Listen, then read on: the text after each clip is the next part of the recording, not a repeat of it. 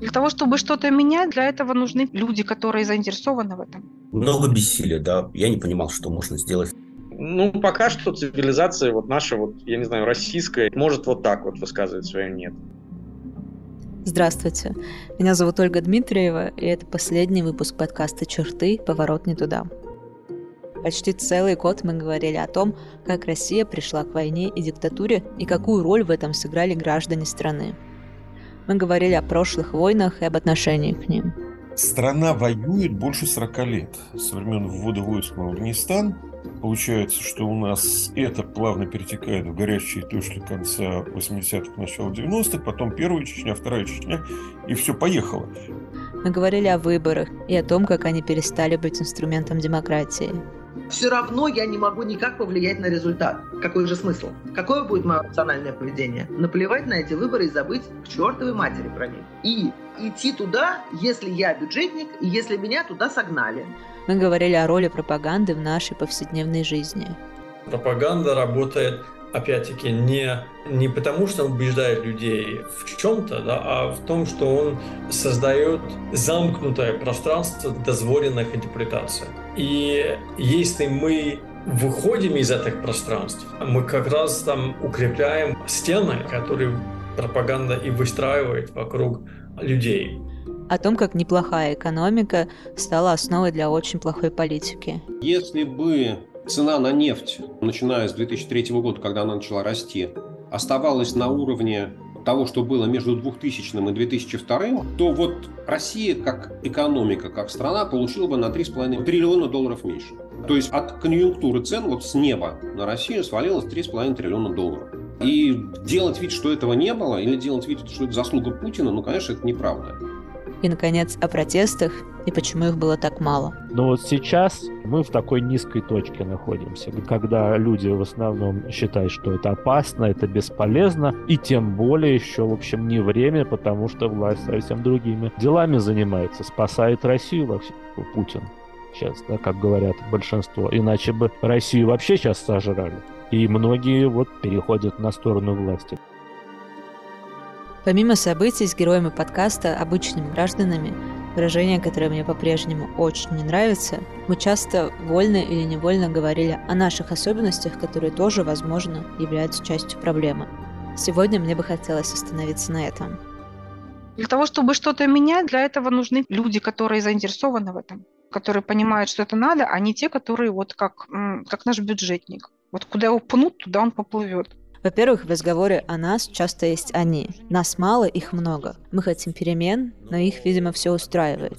Когда я видел, как раскручивается механизм фальсификации выборов, и что даже те, кто наблюдатели, независимо, они уже мало что могут сделать, я понимал, что, не знаю, то ли это мало кому нужно изменение в России, многим нормально то, что происходит, я не понимаю у них вот прям вот реально есть вот эта вера в то, что весь мир — это враг. Потому что большинство людей не идейны. Они отлично как бы могут взвесить ситуацию.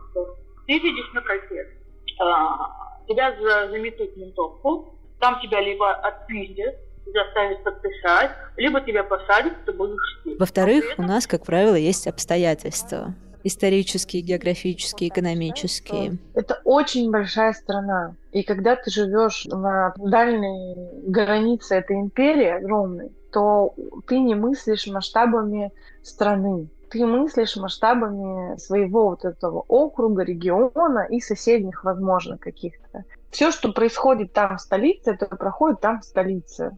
Ну, как бы это почти век отрицательной селекции. Когда люди, которые, у которых были силы и у которых были характер что-то сказать, они либо были убиты в лагерях, либо они были вынуждены покинуть страну.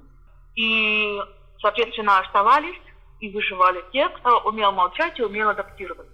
Мне кажется, что это еще и вопрос какой-то политической грамотности не в плане оправдания. Допустим, мне еще школьные годы пришлись на 95-2005. Никто не объяснял, как важна политическая активность? Ну, пока что цивилизация вот наша, вот, я не знаю, российская, может вот так вот высказывать свое «нет». Когда Россия созреет для чего-то другого, ну, будет что-то другое. Как может почувствовать себя почувствовать свое достоинство, то, что он ценен.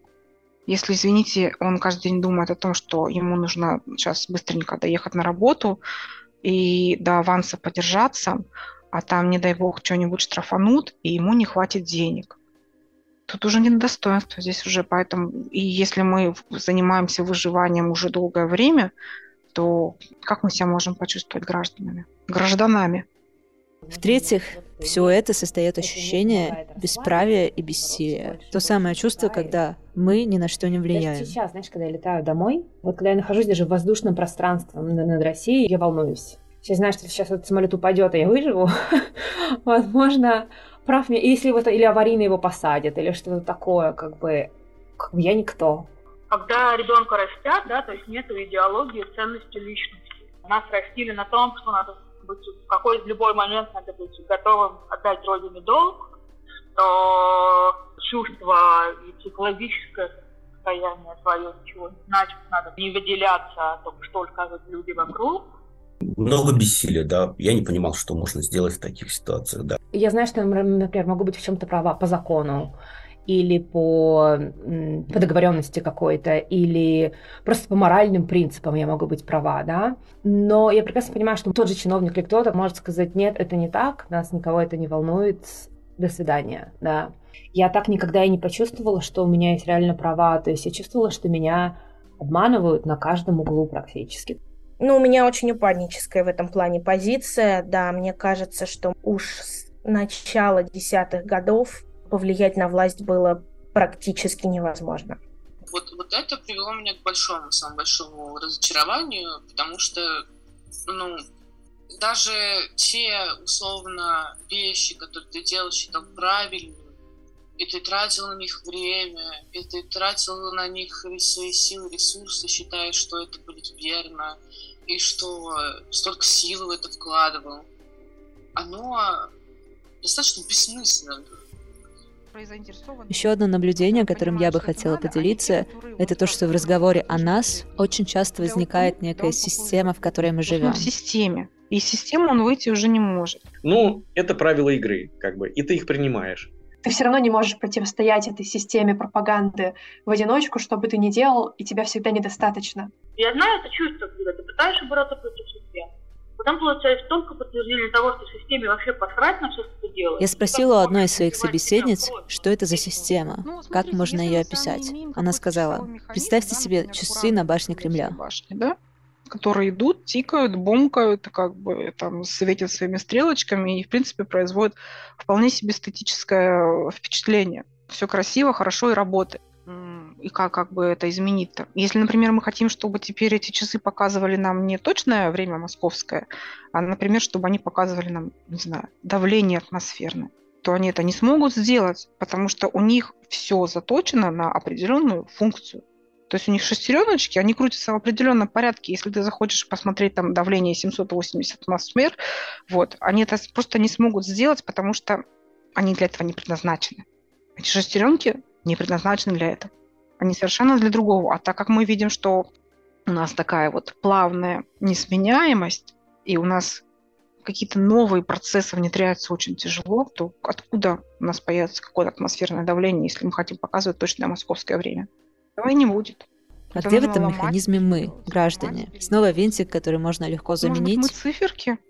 Даже не циферки, а вот эти вот э, палочки, которые на циферблате обозначают эти вот деления. Вот это вот, может быть, потому мы неподвижные, и пока вместо 9 часов и 5 минут не будет показывать 780 атмосферного давления, то есть пока нас не изменит, но опять же, эта позиция это получается пассивная, да, что нас кто-то должен изменить.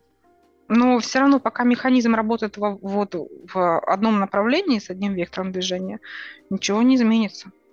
Нет, нет, не винтик, нет, винтик это, это что он двигается все равно, он может сломаться, он может перетереться, он может, э, не знаю, блеснуть, отразить лучик солнца, то вот, вот ну, он как-то находится в движении, у него есть какая-то функция, то а, наш, мне кажется, обычный гражданин, он что-то недвижимое.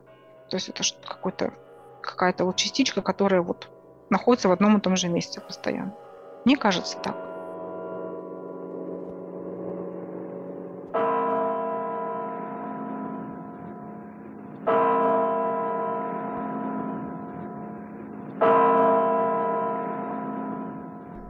Когда мы начинали этот подкаст, мы хотели разобраться с грузом коллективной ответственности. Тут есть небольшая логическая проблема. Все участники подкаста против войны. Хотя, казалось бы, ответственность больше касается тех, кто войну поддержал. Но было бы странно звать в подкаст «Поворот не туда» людей, которые считают, что мы идем верным курсом. И что насчет нас, которые не они, которые чувствуют бессилие, давление системы и еще раз бессилие? Обычно в разговорах об ответственности и вине есть жертвы, преступники и иногда свидетели. Эти роли распределяются довольно жестко, буквально по цвету паспортов. Как писала Ханна Аренд, никакие моральные, индивидуальные или личностные нормы никогда не снимут с нас коллективную ответственность. Это наша плата за тот факт, что мы живем не сами по себе, а среди других людей. Но только ли за это? В 2019 году американский исследователь Майкл Ротберг выпустил книгу «Замешанный субъект». Он пишет о том, что жесткое деление на жертв и преступников очень часто упрощает картину событий. И почти в каждой истории масштабного преступления есть люди, которые замешаны в него против своей воли и только до какой-то степени. Например, можно платить налоги, которые идут на войну, и одновременно страдать от репрессий за антивоенную позицию или от тягот вынужденной иммиграции. И один факт не отменяет другого – когда я начинала работать над подкастом, я искренне хотела найти хоть какие-то ответы на вопрос, что мы могли сделать. Но сейчас, переслушивая прошлые эпизоды, к сожалению, становится очевидно, что на глобальном уровне мы, как граждане, изменить ничего не могли. И наше ощущение бессилия вполне обосновано. Где-то к середине подкаста я впала в депрессию. Книга Майкла Родберга в итоге очень поддержала меня – позиция замешанного субъекта, а это именно позиция, а не часть идентичности, возвращает меня на индивидуальный уровень, на котором помимо истории страны есть моя личная история. На этом уровне разговор уже идет не о том, что я ничего не сделала, чтобы предотвратить вторжение, а значит все бессмысленно, а о том, каким образом и во что конкретно я лично оказалась втянута, и как я могу это минимизировать как я буду зарабатывать на жизнь, где жить, как высказывать свою позицию, кому помогать. Майкл Ротберг еще пишет, что частные случаи невольного соучастия могут стать основой для глобальной солидарности. Но это уже тема для отдельного разговора.